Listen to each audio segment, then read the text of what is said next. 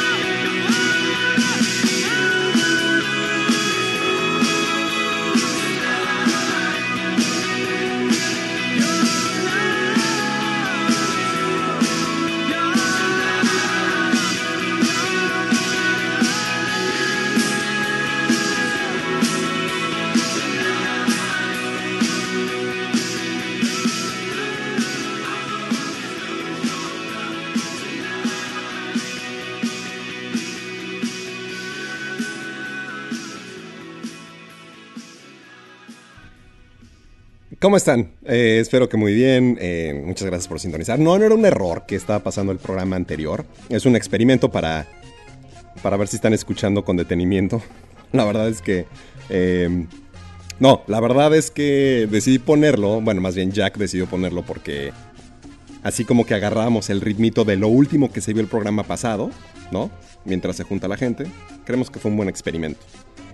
¿Cómo están? Bienvenidos a otro viernes de clásicos. Em, del triple platino de 1985, Play Deep. eh, además fue el disco debut de The Outfield, el track número 2, Your Love, con Tony Lewis, Alan Jackman y el guitarrista y, compositor John Spinks, quien desgraciadamente muriera un 9 de julio, es decir, en un par de días, pero del 2014, a causa de cáncer.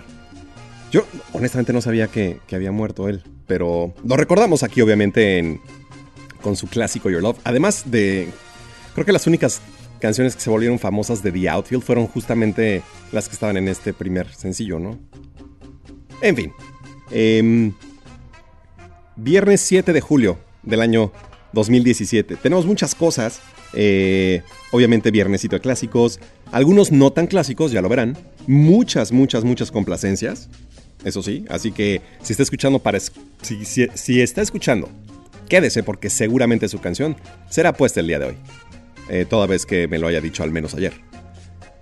Amelia Earhart, el Bikini Day, el G20, por supuesto, Celia Lora, Charlie Garr, las pruebas exitosas intercontinentales de Corea del Norte, algo de la Asamblea Nacional de Venezuela y los Sanfermines, el Gorila Bantú. Todo esto y mucho, mucho más lo vamos a poder platicar el día de hoy. Así que póngase cómodo, déjese ir un poco y deje que Jack y yo lo llevemos por un camino de viernes. Empezamos bien, ¿no? Por supuesto. El aplauso, como siempre. El aplauso es para usted. Eh, bueno, vámonos ya sin mayor preámbulo. Eso ya lo dije. Pero... ¿Qué tenemos por aquí? A ver, Jack de la chistera. Ah, muy bien. A ver si puede reconocer el fondo. Por supuesto. Se subió mucho, ¿no? Ok. Así está mejor. Por supuesto. Estos acordes medio... tan nuevos. Con el pianito de fondo. Solo denotan una cosa. Que Muse está en la casa. Starlight.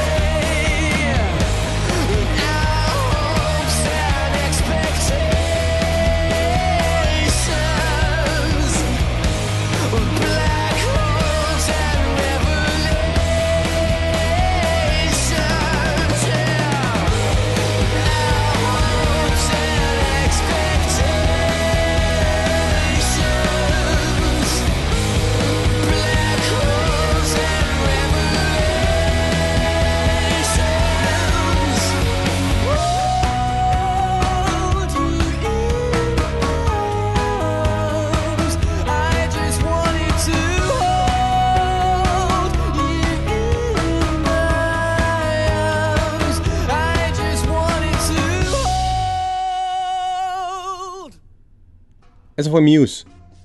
Con una. Una buena, buena, buena canción. Dígame si no es cierto. De su. Técnicamente es el cuarto material. eh, aunque creo que es, es muy difícil conseguir el primero. Pero vaya, del cuarto disco de Muse, eh, donde este power trio de Devon, conformado obviamente por Bad Melamy, Chris Wolstenholme y Dominic Howard, realmente pasó de tocar eh, un domingo en el tercer escenario de Coachella a sobrevender estadios y venues legendarios como el Madison Square Garden, justamente después de, de este disco, el Black Holes and Revelations. Usted escuchó Starlight. Por cierto, hablando, ¿por, por qué digo eso de en el tercer escenario de Coachella? Bueno, sabré- sabrá usted que si no lo sabe lo va a saber en un momento, aunque no le interese. Yo tuve la oportunidad, es más, la primera vez que, que escuché a Muse en vivo, la primera vez que escuché a Muse, yo creo que habrá sido en 1999, 98 más o menos, con, con el Absolution, estoy casi seguro, pero no fue sino hasta el 2004, cuando viajé a la ciudad de, al poblado de Indio, California, al Festival Coachella del 2004. Así es, 2004. Hace nada más y nada menos que 13 añitos, ¿no? En ese festival, eh, que me parece que ya lo he, lo he contado aquí, fue un festival increíble porque cerró The Cure, eh, el primer día cerró Radiohead, también tocó Air, o Air, em, tocaron los Pixies, tocaron los Flaming Lips, tocó Beck. Eh, fue. Está considerado uno de los mejores festivales de la historia. No solo eso, sino que además. eh, bandas como los The Killers tocaban, no es broma, domingo a las 8 de la mañana en una carpa. Ni siquiera era un escenario, en una carpa. No los vi. De hecho, le dije a, a Rodrigo Pacheco que estaba loco, que, que no me iba a levantar esa hora a ver a estos güeyes de, de Las Vegas. Mire, mire dónde están ahora. Bueno, justamente ahí es donde vi em, tocar por primera vez. ¿Qué pasó, Jack? Ah, ok. Bueno, eh, el productor, director, escritor, genio creativo y demás en este programa acaba de matar el fondo y eso solo puede significar una cosa.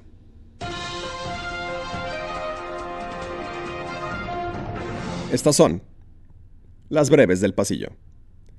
La primera dama estadounidense, Melania Trump, no ha podido abandonar su residencia en Hamburgo debido a preocupaciones por su seguridad desprendidas por las protestas en la reunión del G20. Comienza el día de hoy la Copa Oro, el torneo de las selecciones nacionales de los países que conforman la CONCACAF. El torneo celebrado cada dos años tendrá lugar en Estados Unidos.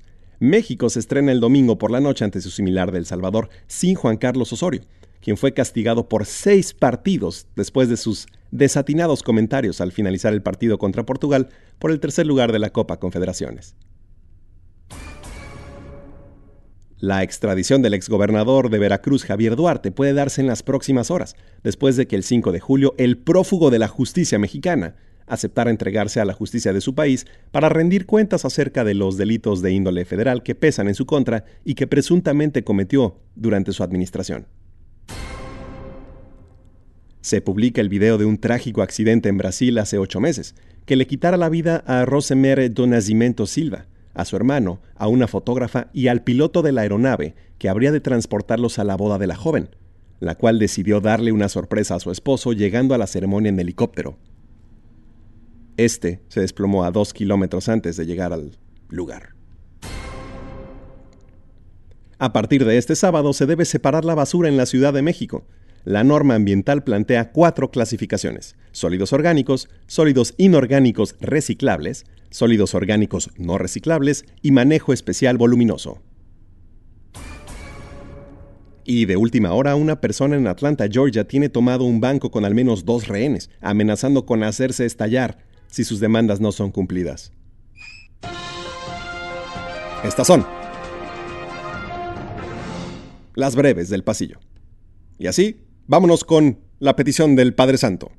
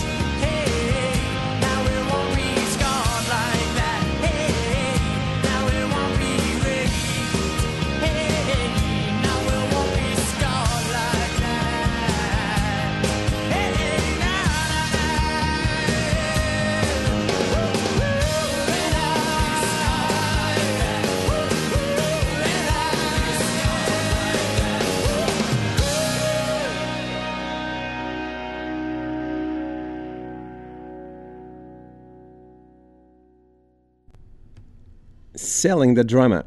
He recibido buenas, eh, ¿cómo decirlo? Kudos. Eh, felicitaciones por esta canción. Sí, live la verdad es que nos gusta mucho la generación noventera, ¿no?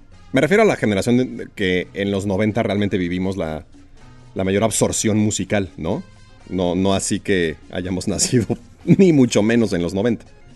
Pero sí, esta va con especial dedicatoria a, al Padre Santo, a Pablo Valdovinos, que parece, no, creo que él no está escuchando. Sin embargo, su hermano Fabián Baldovino nos está escuchando en Santiago de Chile. Así que un saludo, un saludo al Chile, baby. Sí, verdad, me eh, po- poco gracioso. bueno, eh, porque eh, Pablo y yo escuchábamos mucho live eh, en aquellas en aquellas mañanas de Tecnológico de Monterrey, Campus Ciudad de México. Eh, en aquellas legendarias radioestaciones que a lo mejor ya no, ya no están con nosotros. Órbita FM. ¿Se acuerdan de Órbita? O de Radioactivo. Eran, eran muy asiduos a poner live. Entonces, bueno, como, como hacemos radio old school, me parece una excelente complacencia de, del día de hoy. Y habrá más live pronto. Ya, Saben que, de hecho, esta canción la pusimos el primer, primer, primer, primer episodio. Es decir, el episodio cero. Ese episodio que nunca se grabó y nunca, nunca se pudo postear como un podcast. Porque era una prueba de concepto, la cual no fue grabada. Entonces perdió para siempre en los anales de la historia. Y de la historia radiofónica. El punto es que esta canción ya la habíamos puesto. Así que, consentida. Vamos a poner más live. es una promesa. A todos aquellos que además quieren eh, complacencias de día de hoy, em, es, es un poco tarde para recibir complacencias porque no crean, eh, el ingeniero operador tiene los brazos muy cortos y es imposible acomodar una complacencia y entregar un producto de cuasi calidad. Así que, si usted me dispensa, amo esa palabra dispensar, si usted me dispensa, voy a tomar nota de sus complacencias y la próxima, el próximo episodio, es decir, en una semana, sin problema los ponemos. Ya tengo una, por cierto, y es buena, es Joy Division, así que espérese un arranque de programa también interesante la próxima semana. Mientras tanto, a lo que nos atañe. Em, ¿Qué fue de esta canción? Selling the Drama. El grupo Live, el segundo álbum de la banda. Son americanos, a pesar de que no parecen, no lo profesan mucho. Eh, Throwing Copper de 1994. Se desprende este primer sencillo. Ed Kowalski, Chad Taylor, Patrick Dahlheimer y Chad Gracie. Con especial dedicatoria al Father Saint. Que desconocemos su estado alterado de concien- de conciencia en este momento. Esperemos que, pues mínimo que esté contento. Sin más preámbulos, o sin... ¿Por qué digo? eh, Es la palabra del día de hoy, preámbulo. A lo mejor como estaba haciendo la escaleta lo anoté muchas veces. Sin más, vamos con el G20. Es un tema del cual tenemos que hablar. Eh, pero para empezar, ¿no? ¿Quiénes integran el famoso G20? Esa es, es creo que la primera pregunta en realidad. ¿Quiénes son los países que integran el G20?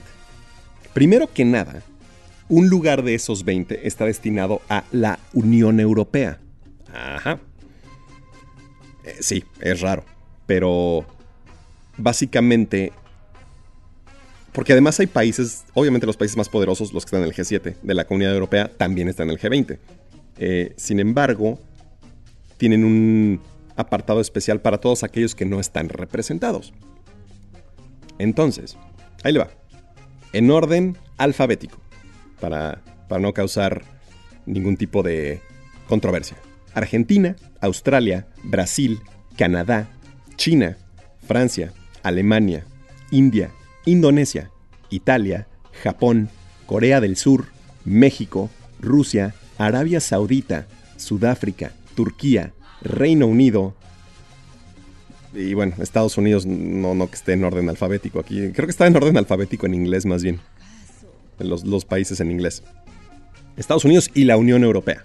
Como le dije antes, pudo haber identificado a países como Francia, Alemania, Italia em, y Reino Unido, ¿no? Que están además en el, en el G7, de los países más poderosos del mundo.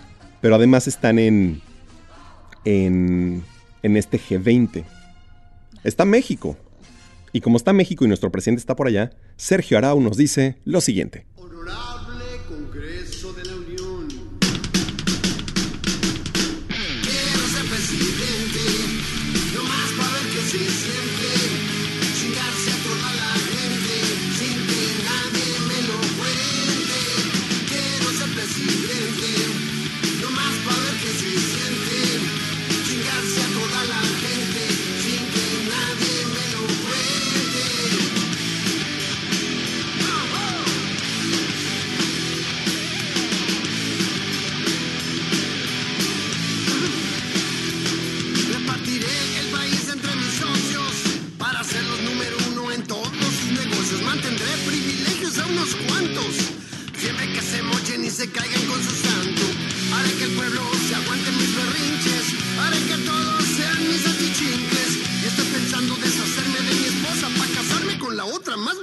Más famosa. Quiero ser presidente,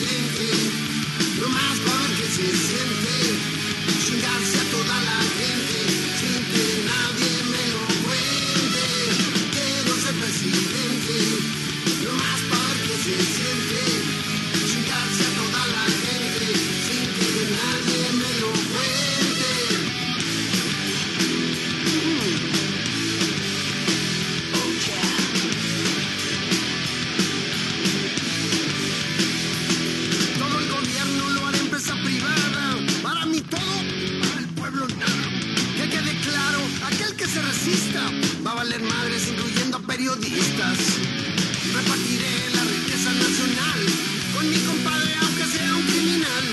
Voy a saber lo que es ganar las elecciones, meses antes de que sean las votaciones. Quiero ser presidente, no más para que se siente.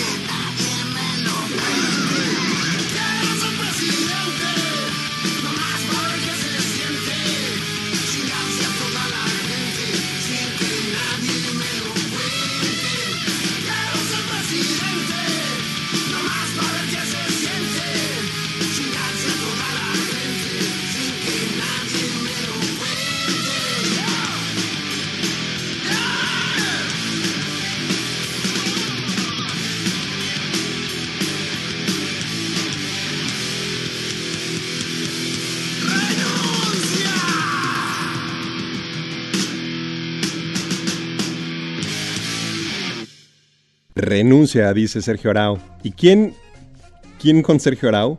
Nada más y nada menos que los Heavy Mex. Em, estoy, estoy pensando cómo dar esta introducción porque es muy fuerte. Bueno, así. Es, del sencillo Quiero ser presidente, como por si no le quedó claro el mensaje. Sergio Arau y los Heavy Mex. Esto es de hace unos meses. eh, y fue un sencillo. El segundo.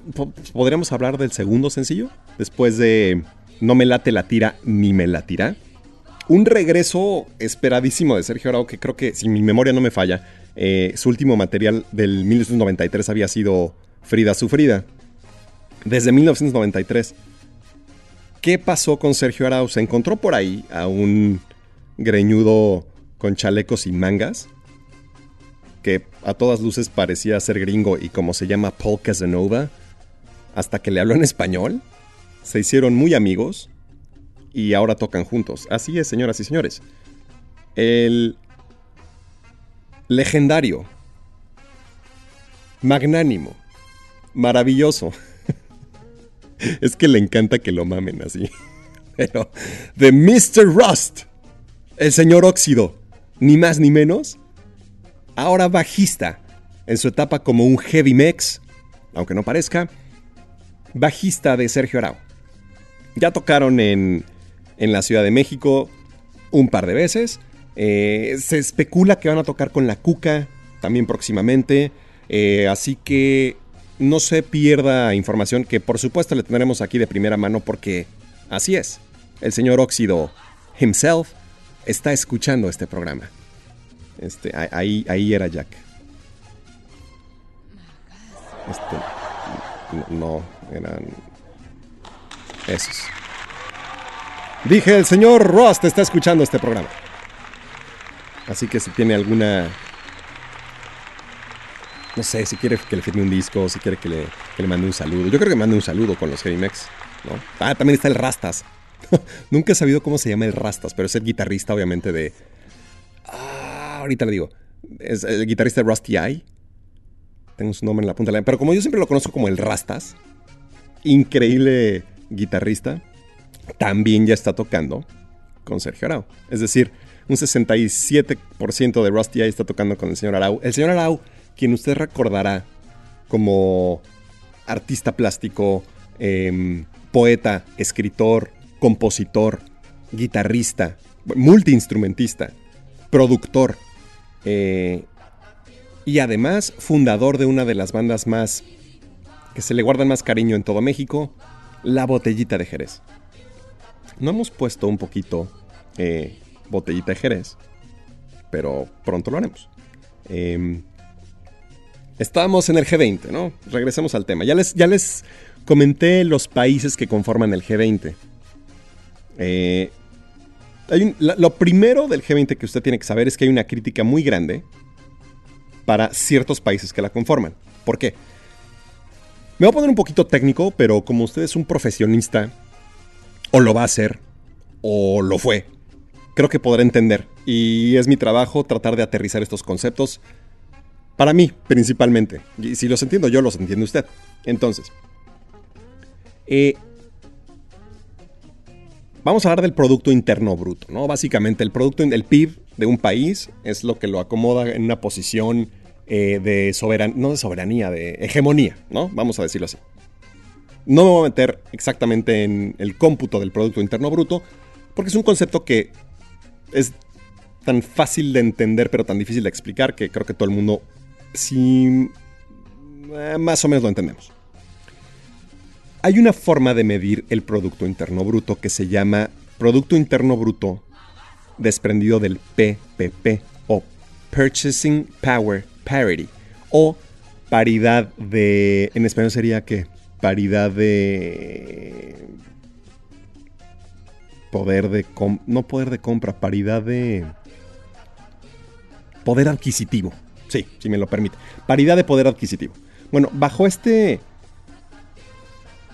Bajo este concepto de paridad de poder adquisitivo, hay dos países que se salen de la escala, que son Argentina y... ¿quién más? Y Sudáfrica.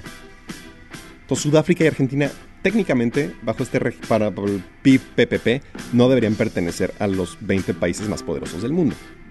Esa es la primera crítica. Pero vámonos con The Clash y vámonos con London Calling del disco homónimo de aquí hasta el Reino Unido.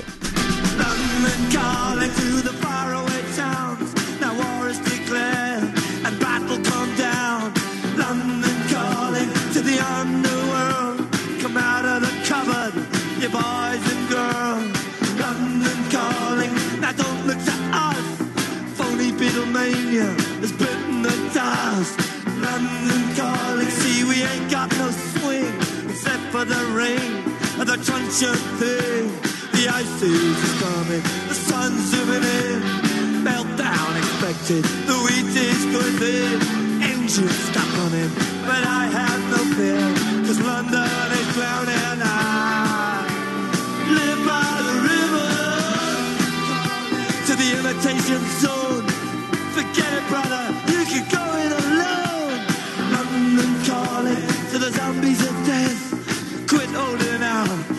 draw another breath. London calling, and I don't wanna shout. But while we were talking, I saw you nodding out.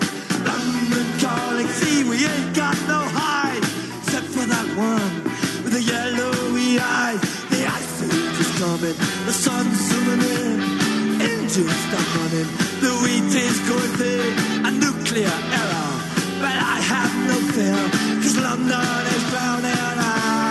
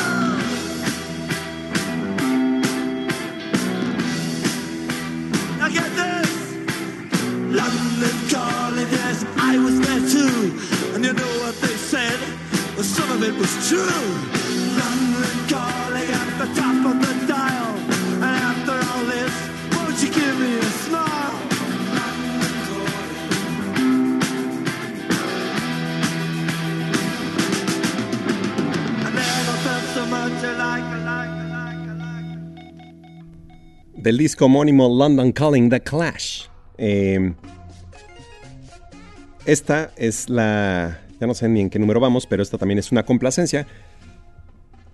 Directamente para Fer Murguía, que justamente se encuentra en. no en London, pero en el Reino Unido. Así que.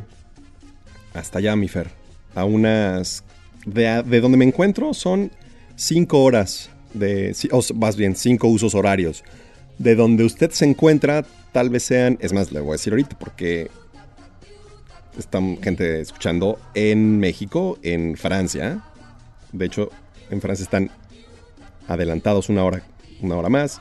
En Santiago de Chile, que deben ser. eh, deben estar a tres horas, dos horas tal vez de- del Reino Unido, de México y de la costa oeste de los Estados Unidos, que están todavía a nueve horas de donde se encuentra Fer Murguía en el Reino Unido. Pues London Calling, de 1979, The Clash. Está en un punto súper importante, tan, tan importante y creo que tan aburrido que me ganó hasta la canción, gracias Jack. Eh, le decía que bajo el, el concepto del PIB, no per cápita, sino el PIB, eh, de poder, de, purchasing power parity, de paridad de poder adquisitivo, Sudáfrica y Argentina no deberían estar en- en esa lista. Es más, están 10 lugares por debajo de Irán y de Tailandia, quienes deberían ser los países que, que integrarían los 20 países, ¿no? Esa es la primera crítica. La segunda crítica es, viene de países escandinavos. ¿Por qué? Porque ciertos países escandinavos como Suecia y como Noruega no están, o Dinamarca me parece, no están dentro de la comunidad europea. Entonces, a pesar de que uno de los 20 lugares está destinado para la comunidad europea, realmente ningún país eh, que se considere em, escandinavo está realmente representado en este grupo. Entonces, hay, para empezar, ya hay críticas, ¿no? Eh, obviamente mucha gente dice que, que es mucha política, que no nada más México y Brasil deberían estar ahí, sino que otros países latinoamericanos, por eso la integración de Argentina. Por cierto, Argentina va a ser el próximo eh, anfitrión de la cumbre del G20 del 2018. Pero ya, ya pusimos un poquito contexto qué es el G20. Bueno, el G20 realmente es, es esta cumbre de los países más poderosos del mundo, o bajo este concepto del cual l- puede ser criticable o no, pero pues así se maneja. Eh, créanlo o no, bueno, pues no nos toca a nosotros decirlo, pero se juntan, platican, se resuelven cosas, aparentemente. La pregunta siguiente es muy interesante. ¿Le gustaría a usted estar o vivir en una ciudad donde durante tres o cuatro días va a tener en un mismo lugar a Donald Trump, al presidente Erdogan de Turquía y a Vladimir Putin? Este es como el eje de la maldad, ¿no? La- la- que- las tres brujas de Macbeth están representadas en estos seres humanos. Yo creo que la respuesta es no. Me dice Crisley, a quien mando un fuerte beso y abrazo a mi güero, que, que no puedo dejar de comentar que, que la primera dama polaca, cuyo nombre desconozco, dejó... Si no sabe, antes de llegar a Hamburgo, Trump hizo una, hizo una parada en Polonia. Polonia eh, en Polonia lo recibieron como héroe. Se preguntará usted por qué, cómo un país podría recibir a Donald Trump como héroe. Bueno, aquí puedo entrar en temas un poquito más álgidos. Y con álgido me refiero a la política de intolerancia eh, eh, islamista que profesa Donald Trump.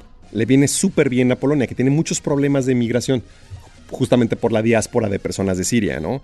Eh, Angela Merkel, la hoy líder del Free World, como le dicen, la lideresa del mundo libre, ya no es el presidente de Estados Unidos, ya es Angela Merkel, según mi humilde opinión.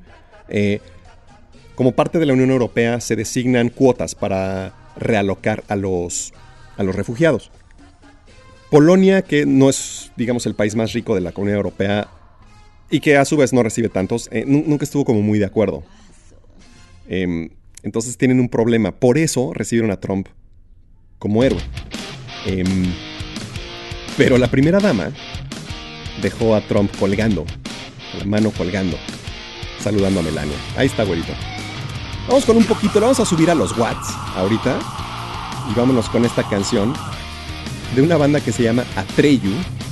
Y la canción se llama Right Side of the Bed. Regresamos.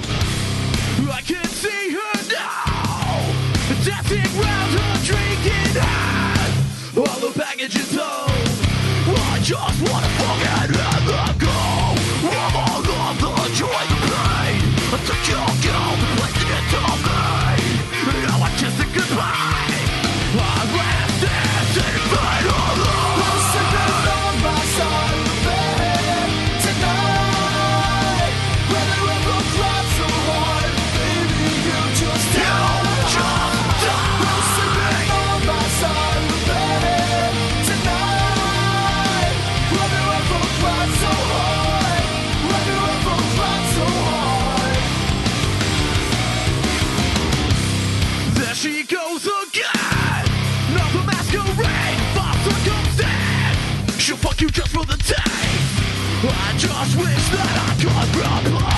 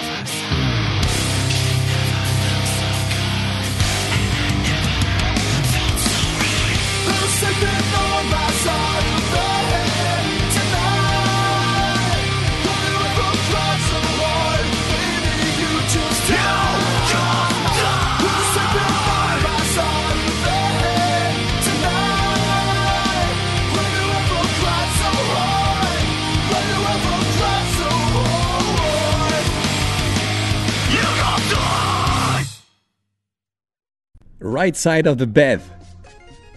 Esta banda se llama Atreyu. ¿Sabe? ¿Se acuerda de Atreyu? Atreyu, el.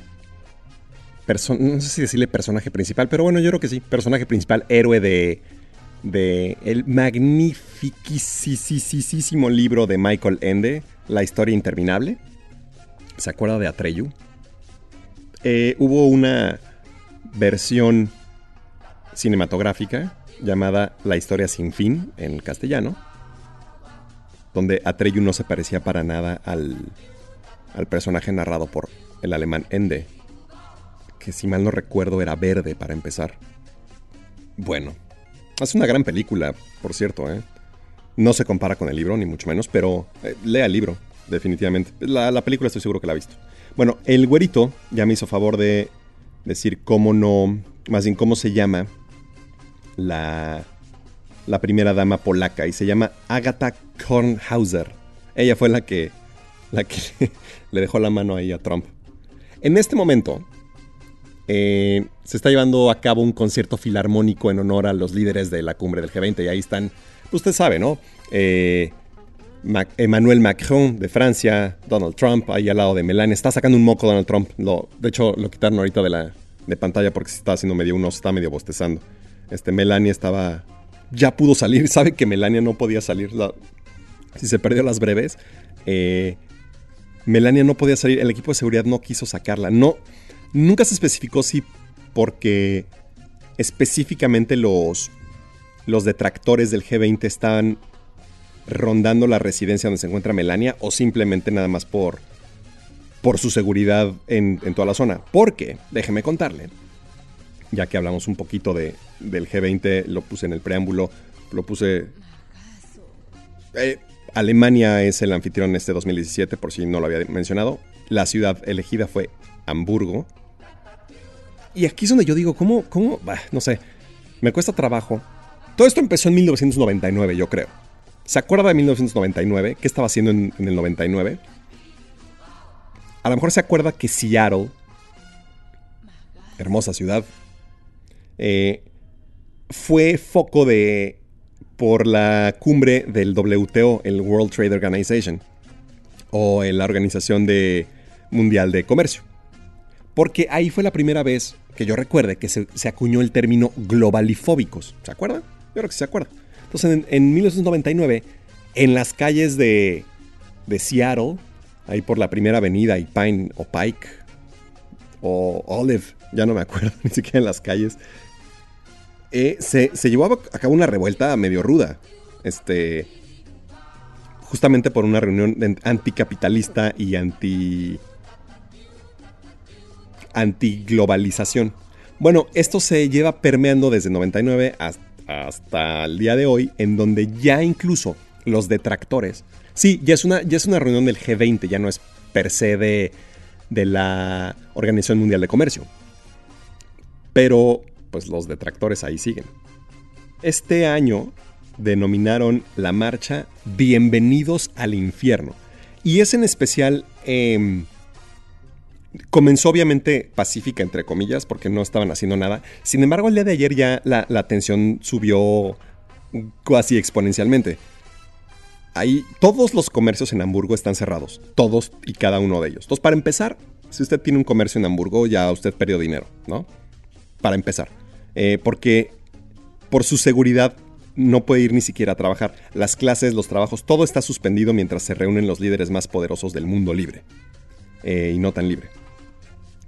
Pero ya eh, con el cambio de horario, pero el día de hoy, tomaron una concesionaria de conocida marca de auto de lujo alemán, ahí en Hamburgo, y ya prendieron fuego a 12, a 12 coches.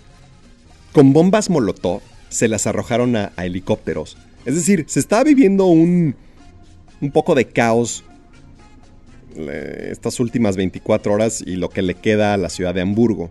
Ahí es donde uno, yo me pregunto, ¿para qué hacerlo en Hamburgo, no? ¿Por qué no lo hacen en Forstenbergen, Sonsten, Johender, eh, Alemania? O sea, un poblado ahí que tenga vacas y ya. No, no sé. Em, pero estas son las cosas en el G20. Hace mucho que no poníamos al tri. y vas a ver por qué. Este. Tengo que contar algo de Celia Lora. Pero mientras tengo que contar algo de Celia Lora, pues disfrute la canción. No es la triste, la de toda la vida. Pero son las piedras rodantes. El tri. Compartimos el mismo cielo, compartimos el mismo anhelo, compartimos el mismo tiempo y el mismo lugar. Fuimos parte de la misma historia, íbamos en la misma prepa. Yo siempre fui una lacra y tú eras del cuadro de honor. Las piedras rodando se encuentran y tú y yo algún día nos sabremos Mientras tanto, cuídate que te bendiga Dios. No hagas nada malo que no hiciera yo.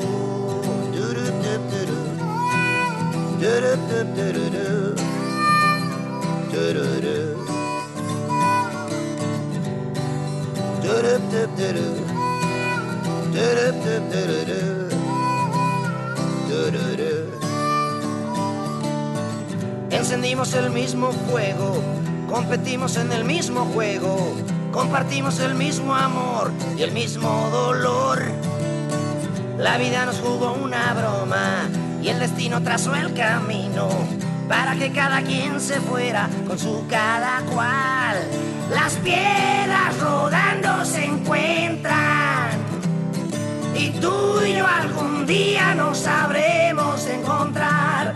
Mientras tanto, cuídate y que te bendiga Dios. No hagas nada malo que no hiciera yo.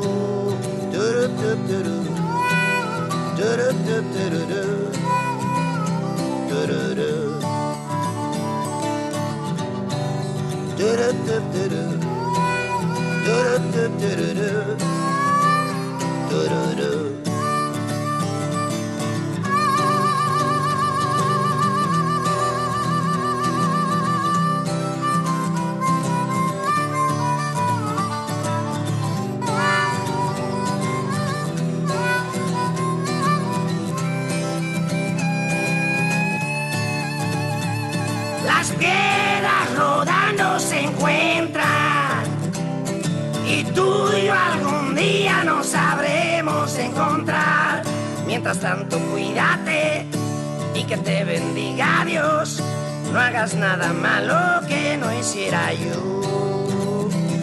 Las piedras rodando se encuentran y tú y yo algún día nos sabremos encontrar. Mientras tanto, cuídate y que te bendiga Dios. No hagas nada malo que no hiciera yo.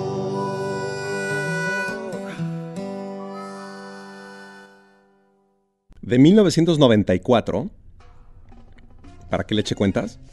Eh, de un material llamado así, una rola para los minusválidos. De hecho, creo que el primer sencillo de este de este material de Alejandro Lora y compañía se llamó Los minusválidos. ¿Y cómo ha cambiado la situación de 1994 a la fecha? Me parece que ya minusválido ni siquiera es un término políticamente correcto. Sí, creo que ni siquiera existía el término políticamente correcto en el pasado. Lo cual creo que nos ha llevado un... Siento, eh, a veces. Deambular en lo mojigato y regresar a la época de la reina, a la época victoriana, ¿no? De la mojigatez. Pero bueno. Dejando de lado la mojigatez y al tri de México, recuérdenme regresar al tema de Celia Lora. Que no, no, me, me dijeron en el chat raspa que no puedo no decirlo. Y tienen razón. Nada más para concluir lo del G20. eh, había mucha anticipación de la comunidad mundial porque era, iba a ser la primera vez que se reunirían oficialmente el presidente Vladimir Putin y el presidente Donald Trump, ¿no? Usted sabe, lo hemos platicado aquí en el programa, eh, toda la tensión creciente que existe debido al, al involucramiento de Rusia en tratar de manchar la imagen de Hillary Clinton en la denominada hackeo de las elecciones de Estados Unidos. Como quiera usted entender el tema. Em, entonces había mucha especulación de qué iba a pasar si Trump iba a aplicar el típico jaloncito de, brazo demostrando, demostrando que, que era él el macho alfa. Eh, pues no, claro que no, no sucedió así. De hecho, fue un saludo bastante formal. Trump no, no aplicó lo que aplica con otros líderes de Estado. Eh, no, no jaló, no, en ningún momento impropió al, al presidente Vladimir Putin, ¿no?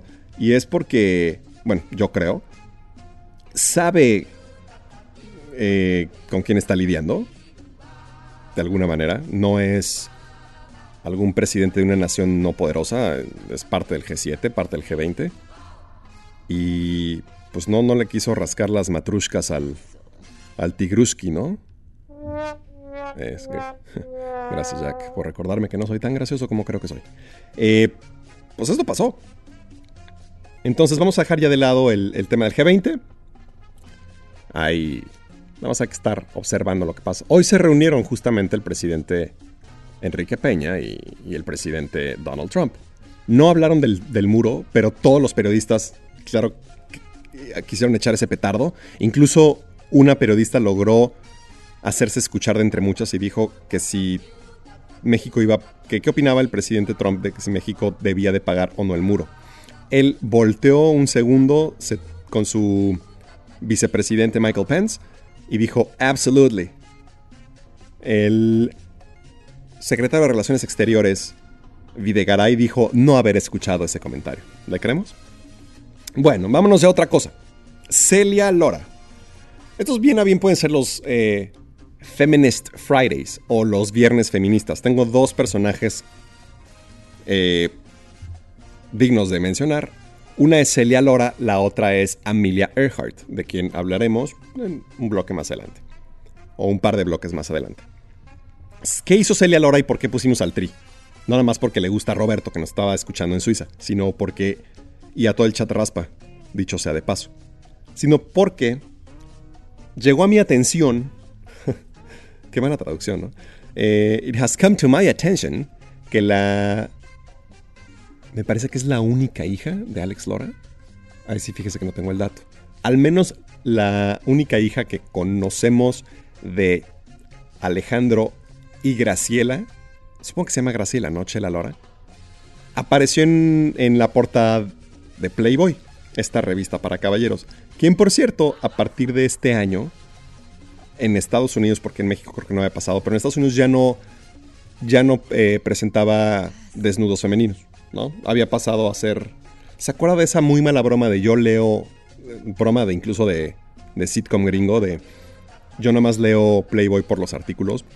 Pues justamente eh, Hugh Hefner en algún momento dijo, bueno, vamos a hacer Playboy realmente de lo que es, de puros artículos. Y pues no, no funcionó, regresaron al, al nudismo, lo cual llevan haciendo toda la vida. Em, Chela Lora, Chela, Celia Lora. Vámonos contra Rola. De Volbeat.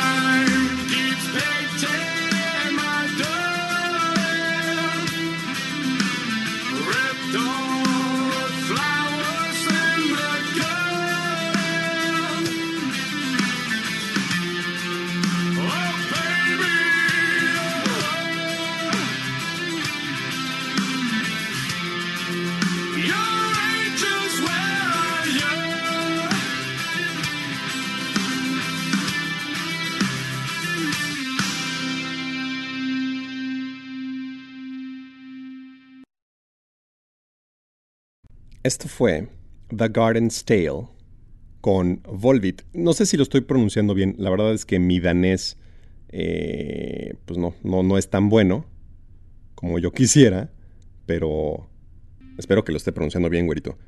Volbit es una banda. Ay, se nos subió el fondo. Volbit es una banda danesa eh, de heavy metal. Sin embargo, mezclan ahí de manera muy interesante el rockabilly. Es más, tienen una versión de I Only Wanna Be With You. Yo creo que con la cual se volvieron pues un poco más mainstream fuera de, Escandinavia. Yo justamente los conocí con esta canción que acabamos de poner, The Garden's Tale. Eh, 100% complacencia y 100% eh, dedicada a Alejandro Espinosa Crisliv, que, que nos está escuchando, por cierto, y quien usted seguramente conoce, como el Crisly.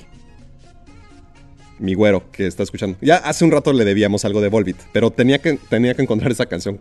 Fue la primera que, que él me dijo, mira, Mita, te va a gustar este grupo.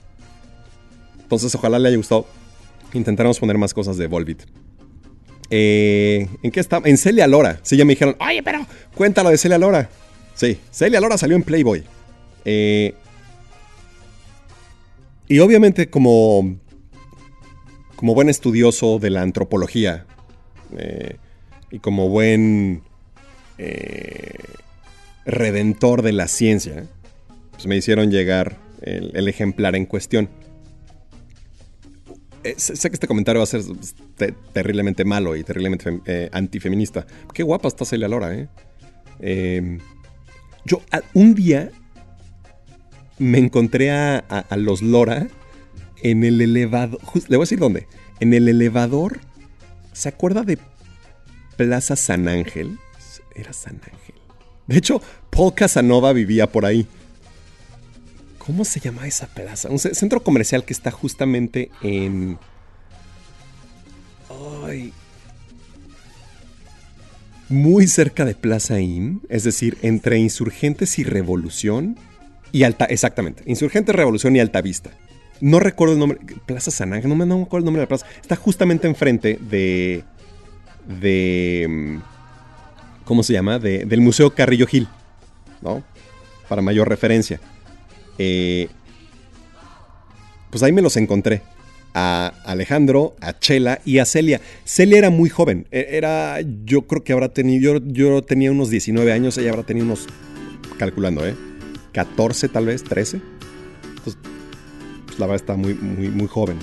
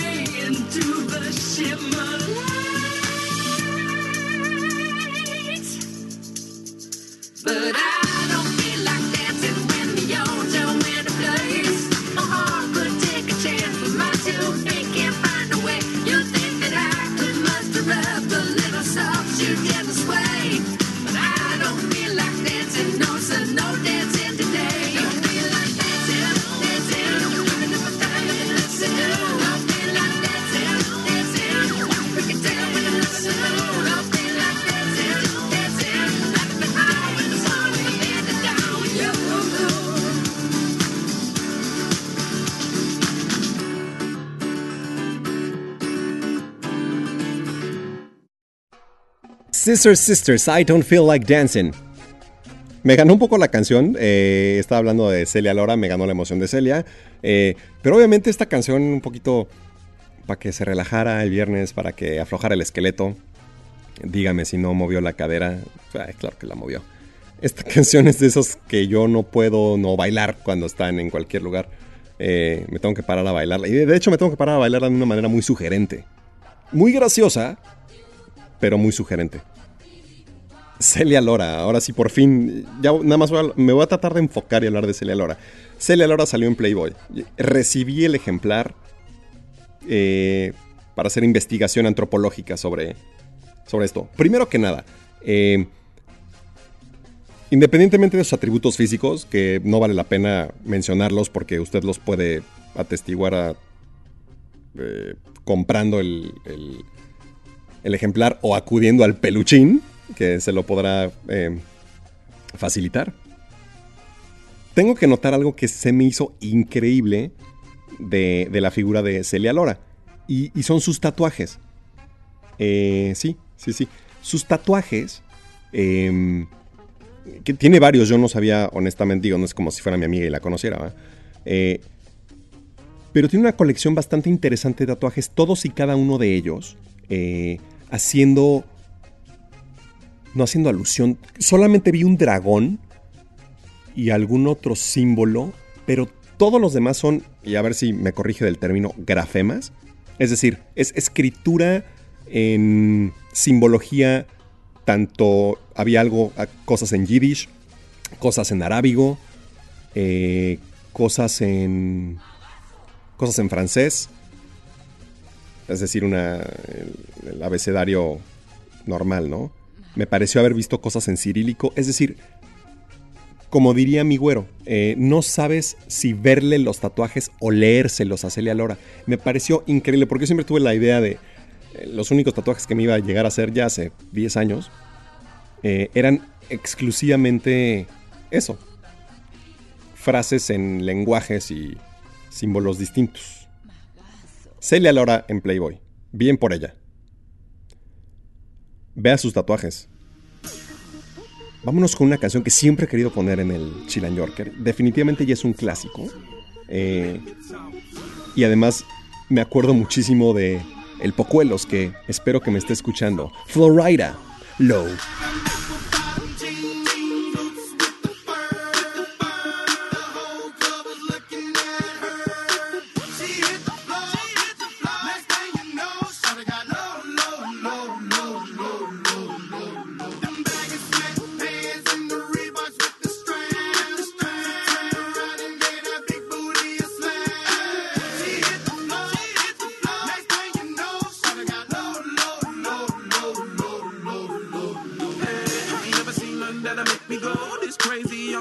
Spinning. Had a million dollar vibe in the body to go. Them birthday cakes, they stole the show. So sexual, she was flexible, professional, drinking Xano. Hold up, wait a minute, do I see what I think I will? Did a thing I seen sure get low.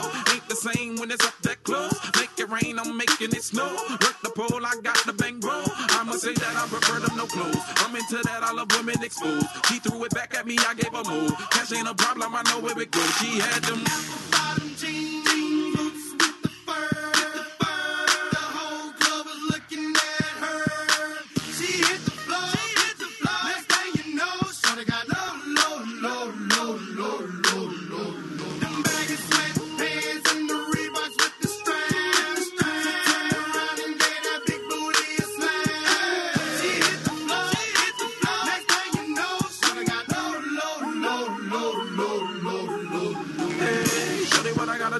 My jeans full of guap and they ready for shows. Got a Lex Maybach for the sexy grown. Put tone on the rocks that'll make you moan. One step, come on. Two steps, come on. Three steps, come on. Now that's three grand. What you think I'm playing? Baby girl, I'm the man. I did a rubber band. That's when I told her her legs on my shoulder. I knew it was over. That Henny and Cola got me like a soldier. She ready for Rover. I couldn't control her. So lucky on me, I was just like a clover. Shorty was hot like a toaster. Sorry, but I had to fold her. Like a pornography poster. She showed her.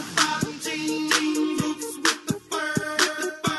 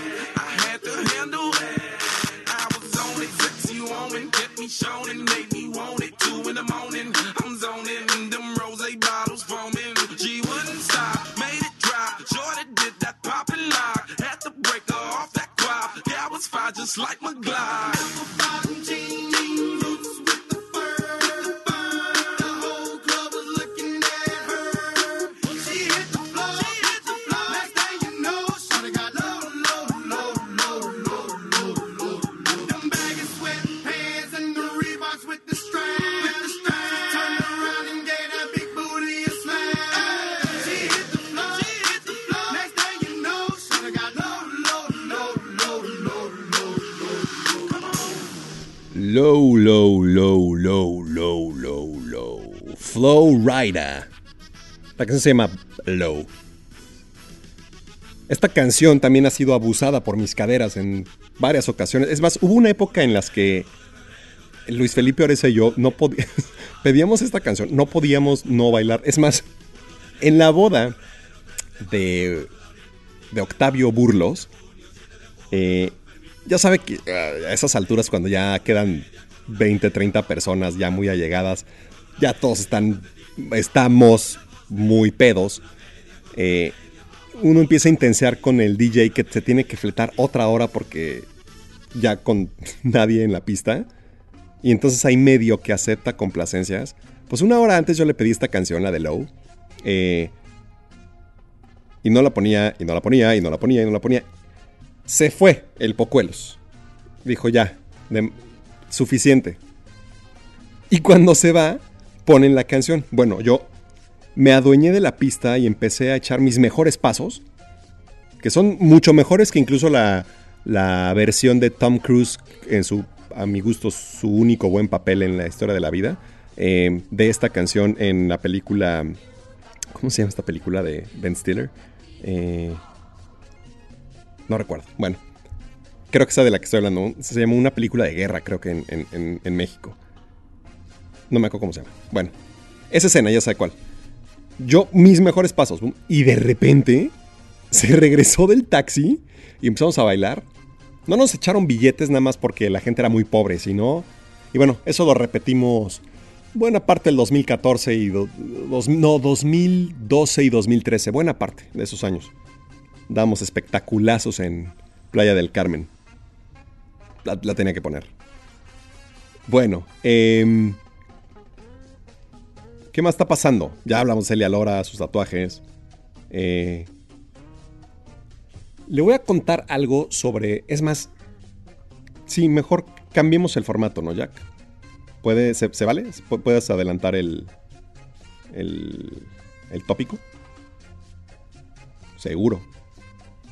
Es más, creo que sonó. ¿Lo ponemos otra vez?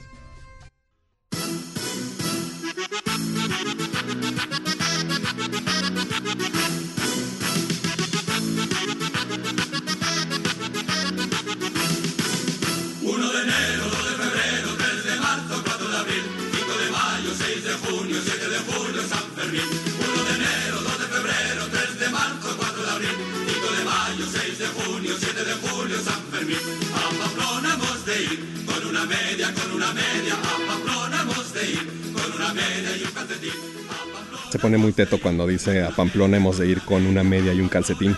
Pero sí, hoy es 7 de julio, hoy es San Fermín. Entonces íbamos a platicar un poquito de, de los Sanfermines, como se les conoce ahí en la provincia de Navarra, precisamente en Pamplona, porque el día 6, es decir, ayer, el 6 de julio, a las 12 del día, hora local de Pamplona, se disparó el petardo llamado chupinazo, chupinazo.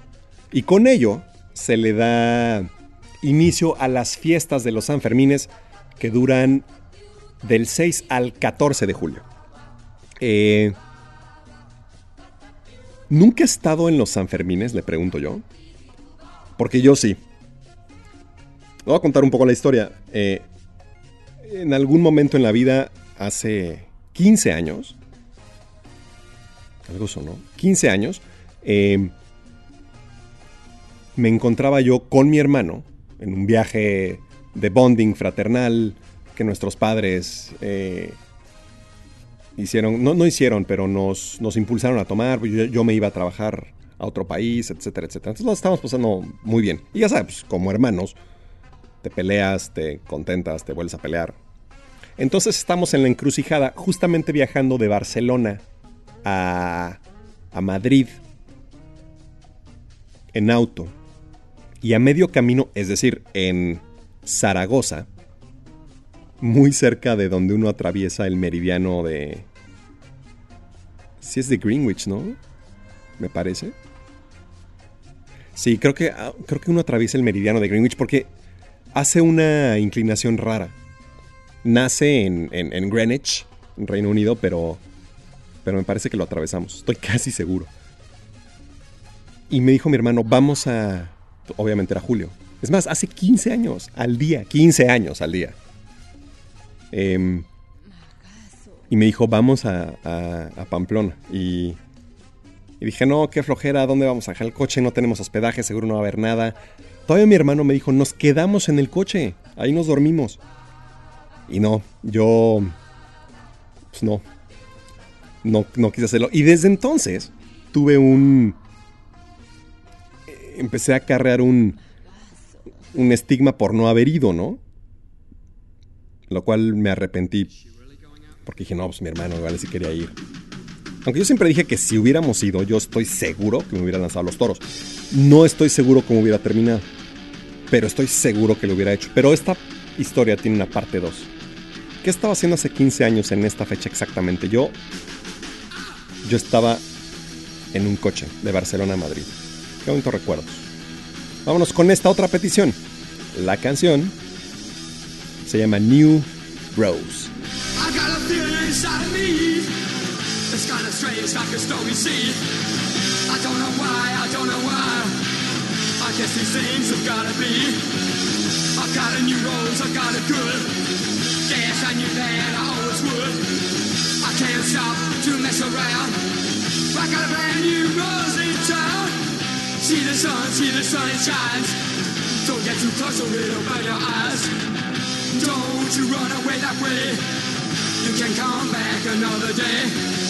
I got a new rose, I got it good. Guess I knew that I always would. I can't stop to mess around. I got a brand new rose in town.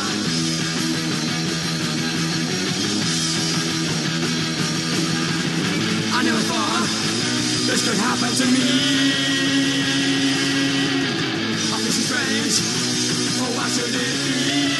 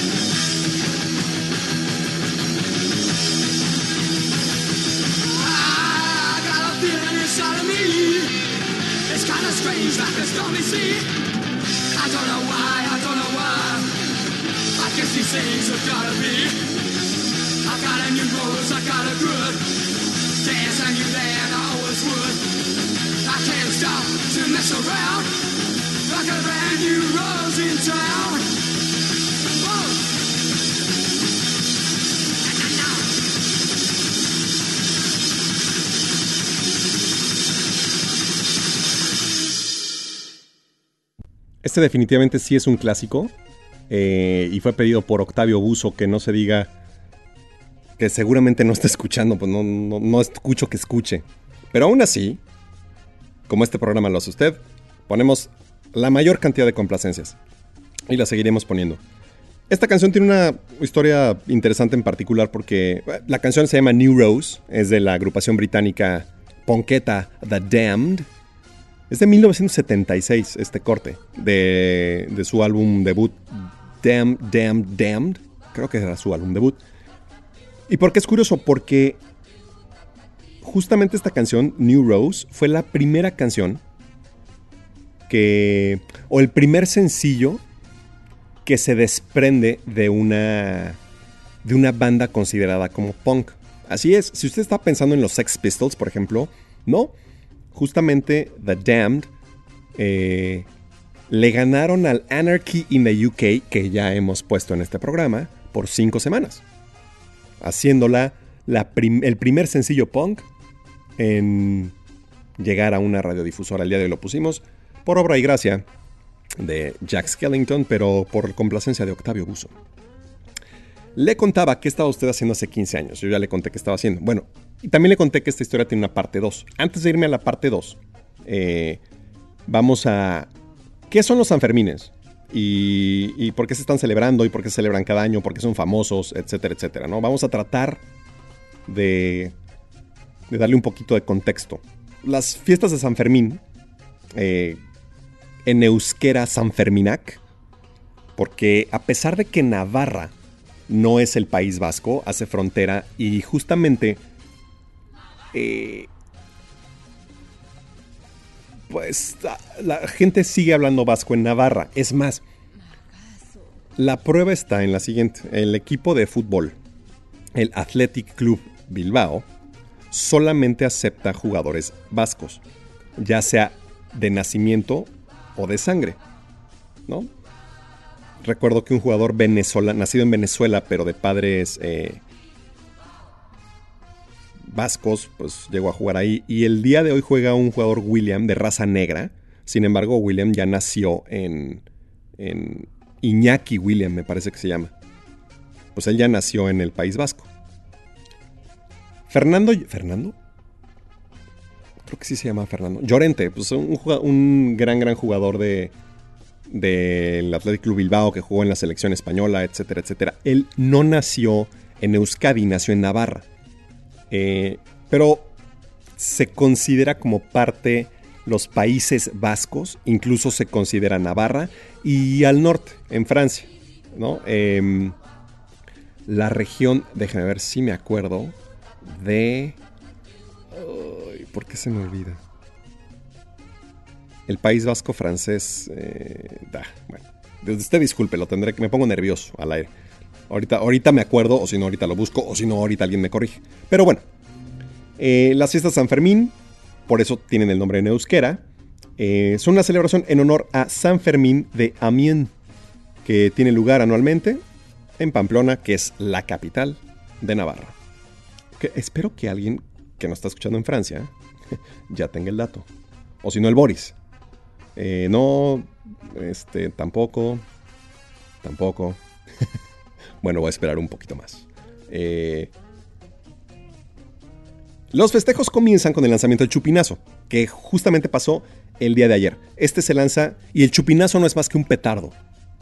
Como dice Boris, amo decir la palabra petardo.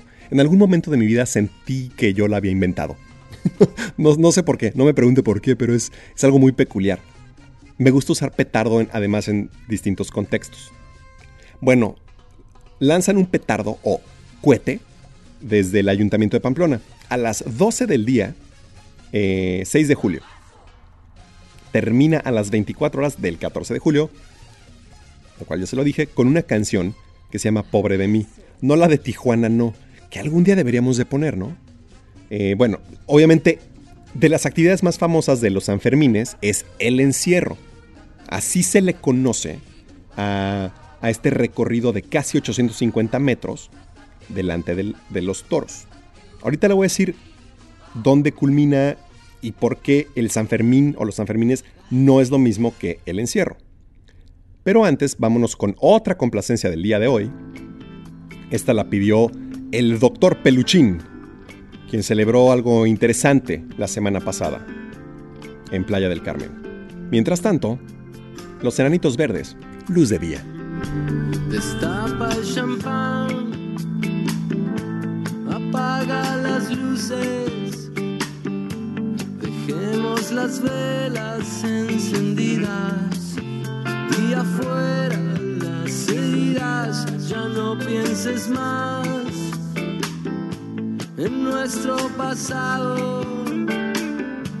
Hagamos que choquen nuestras copas por habernos encontrado y porque puedo mirar el cielo, besar tus manos, sentir tu cuerpo, decir tu nombre y las caricias la brisa que aviva el fuego de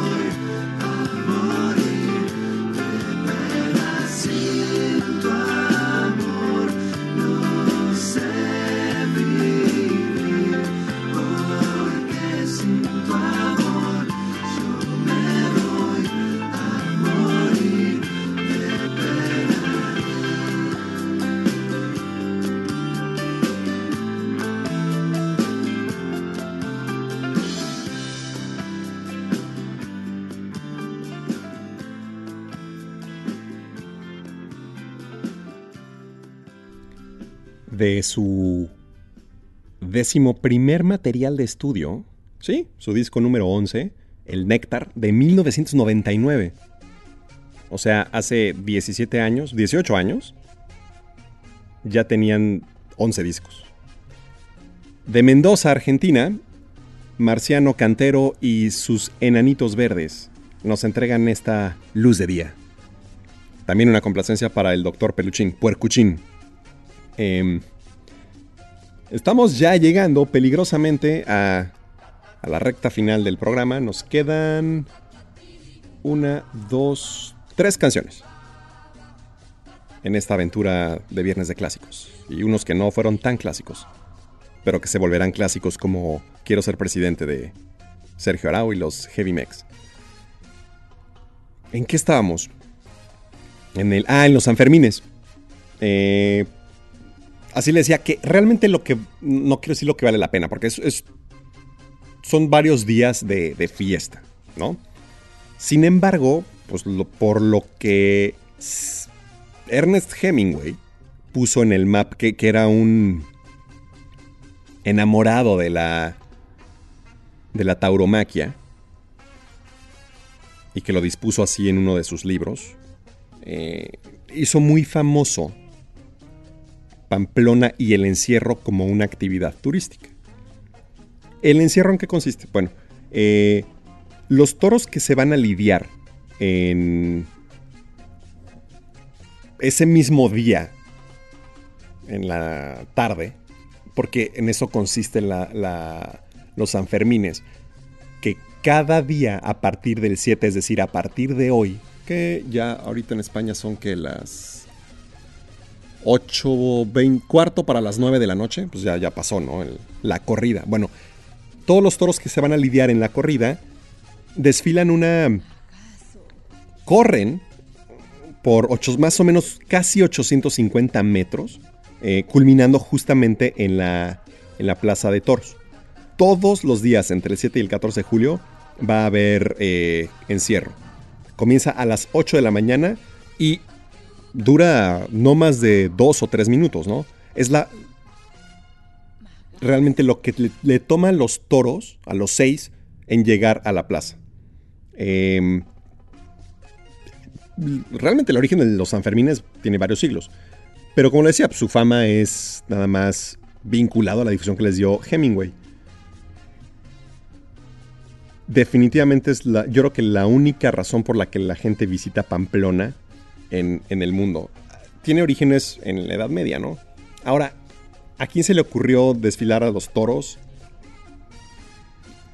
Dice la teoría que es una festividad de la Edad Media, pero realmente no se sabe el por qué, ¿no?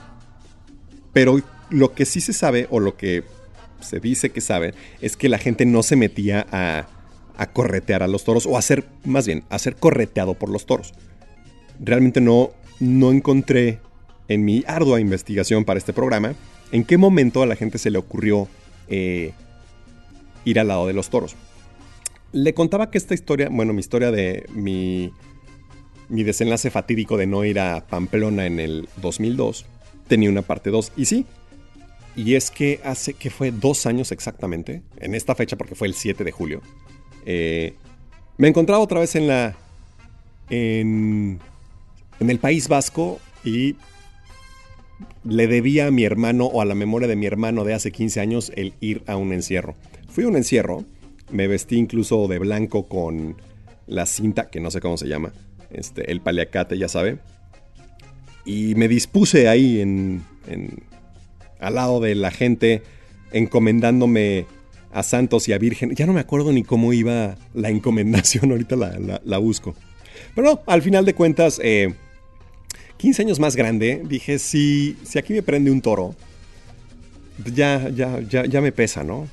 Entonces, bueno, ya fui a un encierro. No corrí con los toros. A lo mejor en otros 15 años más, diga, bueno, ya estoy lo suficientemente grande y viejo como para darme ese gusto. Y si me rompo una pata, pues ya, me la romperé. Ya le contaré. Eso sí, cuente con que le cuente. Em, la verdad, quedé muy decepcionado de Pamplona. Huele todo a meados, a vómito, a el calimocho ese jodido vino súper barato con Coca-Cola. Mal, mal, mal, mal, mal, mal. Yo creo que sí vale la pena ir, aunque creo que vale la pena ir de más joven. Ya que está apagando el fondo, porque vamos a irnos con una canción que tiene unos 40, min- 40 minutos, eh, 40 segundos de instrumental. Sin embargo, no nos sentimos con la facultad de interrumpir estos guitarrazos. Esto es... No le voy a decir el nombre de la canción, pero le voy a decir el nombre de la agrupación. También es una complacencia la agrupación, la selección musical escogimos Jack y un servidor.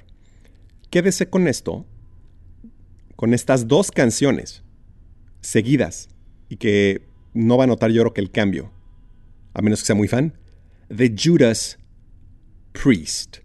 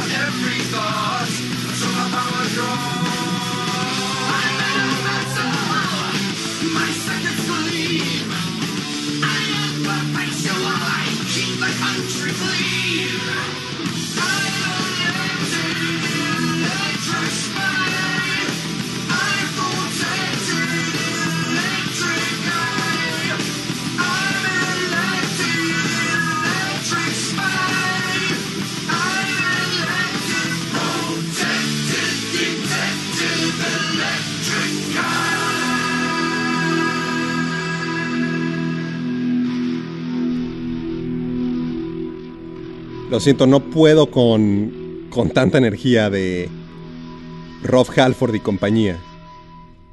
The Hellion, seguida de Electric Eye, del Screaming for Vengeance de 1982, grabado en Ibiza, el octavo álbum de estudio de la banda británica Judas Priest. Que así empezaba. Track número uno The Hellion, track número 2 Electric Eye. ¿Qué más se puede pedir en un viernes de clásicos? Creo que muy poco. Rob Halford eh, abandona la banda después del tour Painkiller en 1991, eh, con el argumento de tensiones y fricciones internas con la banda. Eh, forma su... em, no, sé si fue su grupo solista, creo que fue Fight, su proyecto en solitario. Y a su vez llega Reaper Owens, de una banda que se llama British Steel, que de hecho era banda como eh, homenaje a Judas Priest, British Steel. Y bueno, se le hizo el sueño. Es más, hay una película, ahora que lo recuerdo, con Jennifer Aniston y Mark Wahlberg. Mark Wahlberg en el papel de Reaper Owens. Eh, claro, no se hace mención, si mal no recuerdo, no se hace mención específica a, a Judas Priest y a Rob Halford y a Reaper Owens. Pero todo aquel que sepa la historia del. o un poquito de la historia de la banda, sabrá que. que es este. de, de quién estamos hablando. Rob Halford, en 1998, declara abiertamente su homosexualidad, siendo yo creo que de los primeros, si no el primero, frontman de un grupo de heavy metal que se declaraba abiertamente homosexual. Eh, y no lo pusimos el, el programa pasado, pero le damos un aplauso. Porque después regresó. Yo tuve la oportunidad, incluso con varios escuchas de hoy, eh, de... ¿Cómo se llamaba? Es más, abrió Rob Halford eh, el concierto de el regreso de Bruce Dickinson a Iron Maiden en la gira A Brave New World Tour. Y justamente, no le quiero contar, porque esto fue hace, hijos, bastantes años. Me encontraba en el pináculo de mi fortaleza. Ah, no, ese llegó, sigue aquí. Eh, no le quiero contar cómo me puse cuando de repente Rob Halford y su grupo empiezan a tocar eh, The Hellion Electric Eye. No, o sea, con decirle que llegué hasta adelante eh, del Foro Sol, ya nada más para esperar a que saliera Iron Maiden después de Queensryche, que desafortunadamente no aprendió tanto, pero aquellos que, que aprecian Silent Lucidity, pues lo disfrutaron. Yo prefiero mil veces más, eh, ¿cómo se llama su disco conceptual? Ah, se me fue. Se me está yendo mucho el día de hoy. Bueno, ahora sí, llegamos a la recta final. Dos canciones. Después de esta, ¿cómo lo podemos superar? Cambiando absolutamente de género. Ya lo verá. Es más, las, dos que quedan serán así. Porque pocas pueden competir con Judas Priest. Sin embargo, íbamos a hablar de Amelia Earhart. Entonces, pues lo que queda un poquito de programa lo vamos a dedicar a ella en este Viernes Feminista o Feminist Friday. Viernes de clásicos también. Foodie Friday, como usted lo quiera llamar. Pero creo que vale la pena eh, rescatar iconos eh, femeninos en este programa. Porque además tenemos una, una gran afluencia de hermosas mujeres escuchándonos. Y digo hermosas en todo el sentido de la palabra, no físicamente nada más. ¿Quién fue Amelia Earhart? Yo creo que eh, lo más famoso que se le puede atribuir a esta piloto es que fue la primera mujer en cruzar el Atlántico. Salió, no recuerdo exactamente de qué punto de Estados Unidos, pero el chiste era salir de la costa este de los Estados Unidos a algún lugar en, en ¿cómo se llama? En, en el Reino Unido. Y ella lo consiguió, ¿no? Es más, fue, fue la primera presidenta y ayudó a, a formar la, en Cleveland el Powder Puff Derby, que básicamente era una carrera aérea para mujeres piloto. En 1929. O sea, Amelia Earhart sí estaba un... Híjole, 75 años adelantada a su época. Y no solo logró esto, sino que además lo presidió. Pero Amelia Earhart desapareció en pleno vuelo.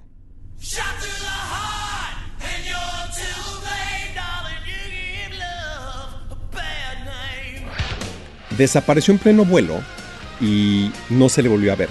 Iba acompañada de señor Noonan, quien era su copiloto, su acompañante. Pero ¿por qué estamos hablando de Amelia Earhart?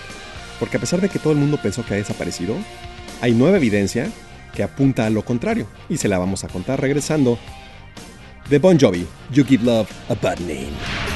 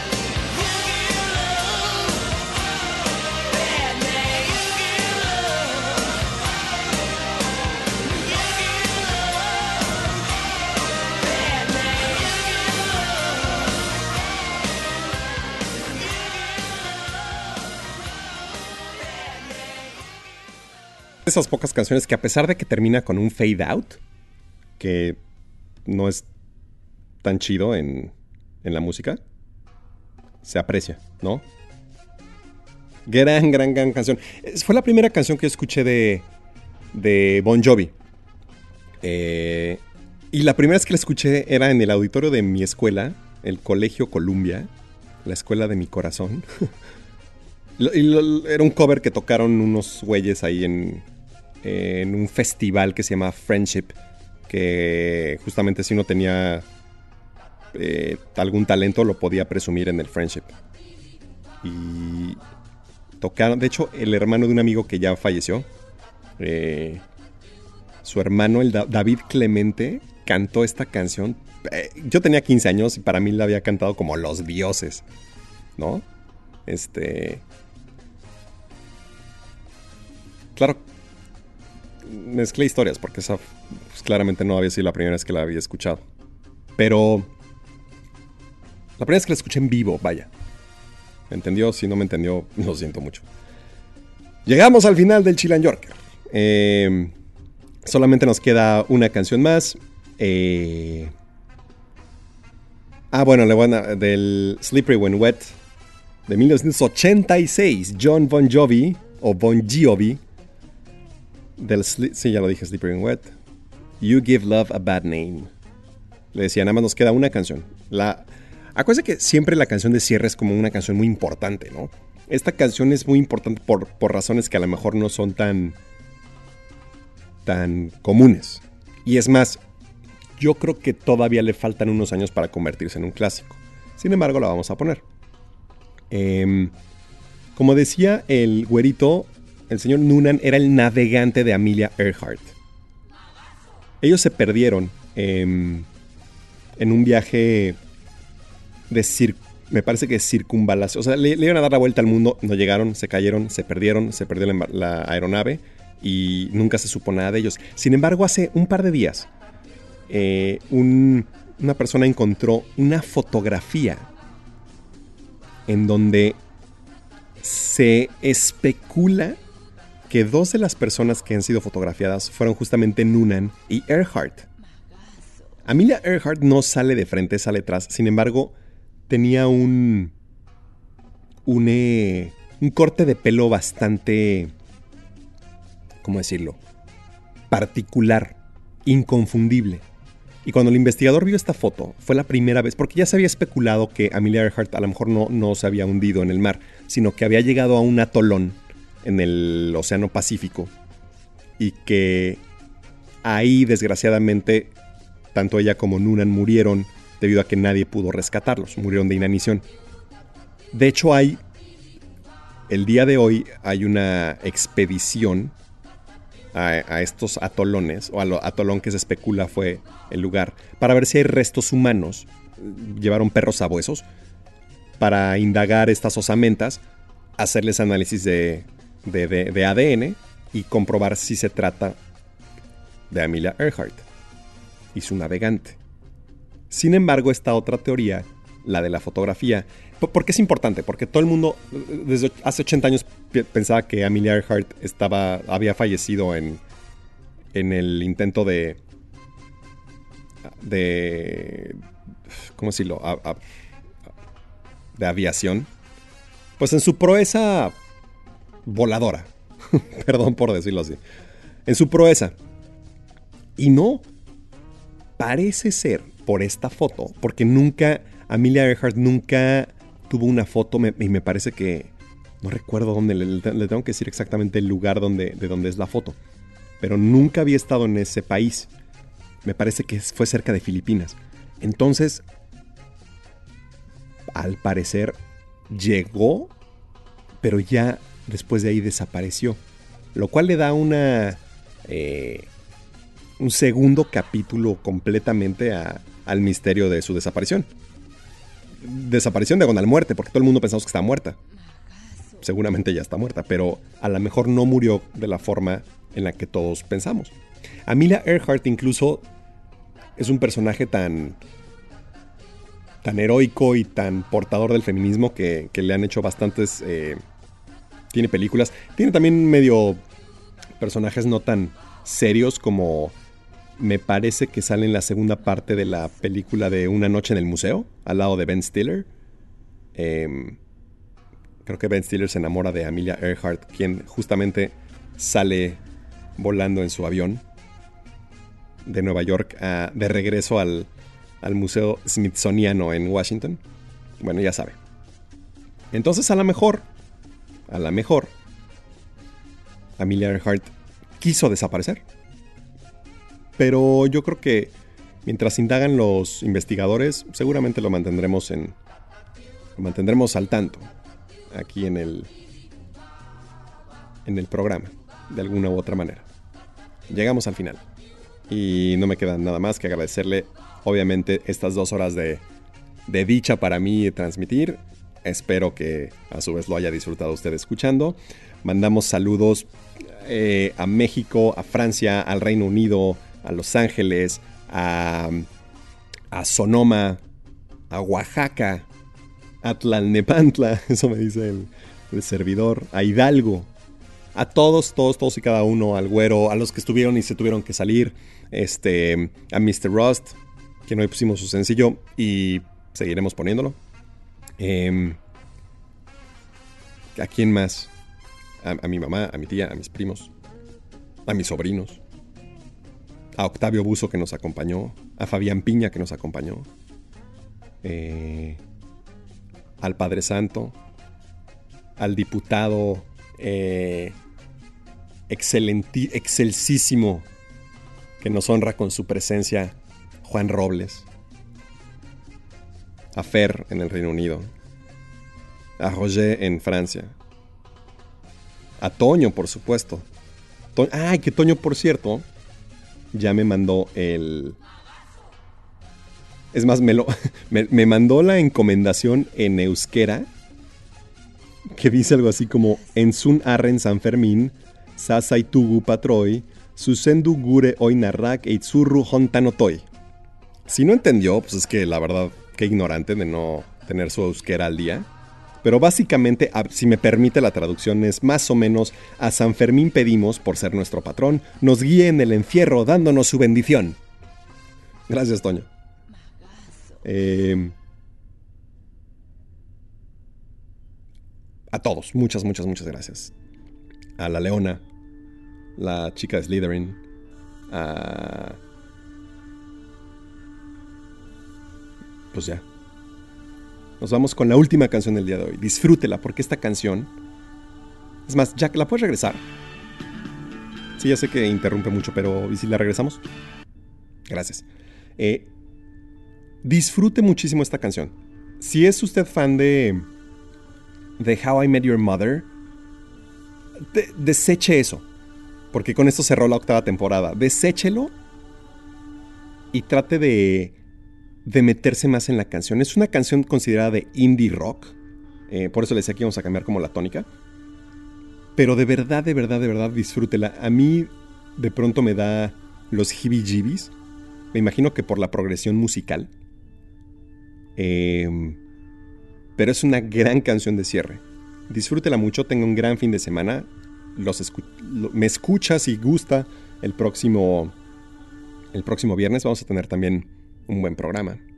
Mándenos las complacencias. Es un placer absoluto hacer radio para usted. Y mientras usted sigue escuchando, nosotros seguiremos hablando. A nombre de Jack y un servidor, Rodrigo Tarratz, eh, estos fueron los viernes de clásicos del Chilan Yorker. Que tenga un gran, gran, gran fin de semana. I know that things can really get rough when you go in alone. Don't go thinking you got to be tough to bleed like a stone. Could be there's nothing else in our lives so critical as this little home. The Shins Simple Song. Que tenga un buen viernes. Well, this is just a simple song to say what you done. I told you about all those fears